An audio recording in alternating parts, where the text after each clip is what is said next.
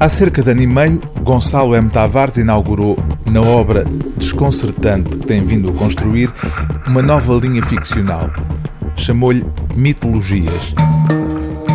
Depois desse primeiro volume, intitulado A Mulher Sem Cabeça e o Homem do Mal Olhado, chega agora o segundo livro da série, Cinco Meninos, Cinco Ratos. Algumas das personagens do volume anterior transferiram-se para este. Os cinco meninos do título já tinham aparecido e o Homem de Mal Olhado volta também a aparecer.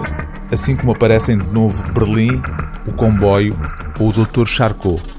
O pressuposto destas mitologias de Gonçalo M. Tavares, expresso na citação de Walter Benjamin, que surgia no fim do primeiro livro, mantém-se. Diz essa frase do filósofo alemão.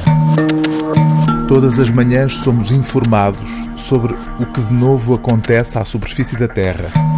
E, no entanto, somos cada vez mais pobres de histórias de espanto. É isso que estas 20 histórias pretendem: espantar o leitor, como acontece nos contos tradicionais de raiz popular, marcados pelo assombro e pelo terror, onde Gonçalo M. Tavares foi buscar inspiração para as suas delirantes mitologias.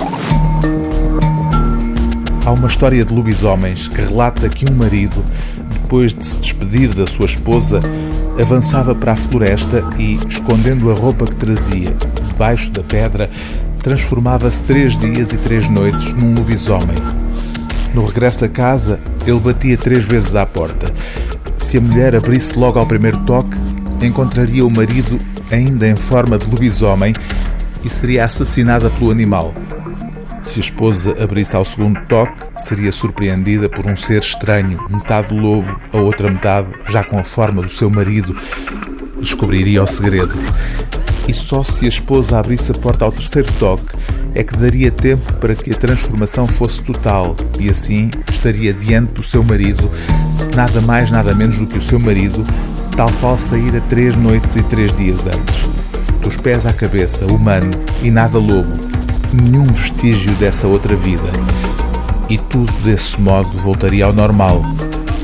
Mas como saber quem está do outro lado? E como saber quando abrir a porta? O livro do dia TSF é Cinco Meninos, Cinco Ratos, de Gonçalo M. Tavares, edição Bertrand.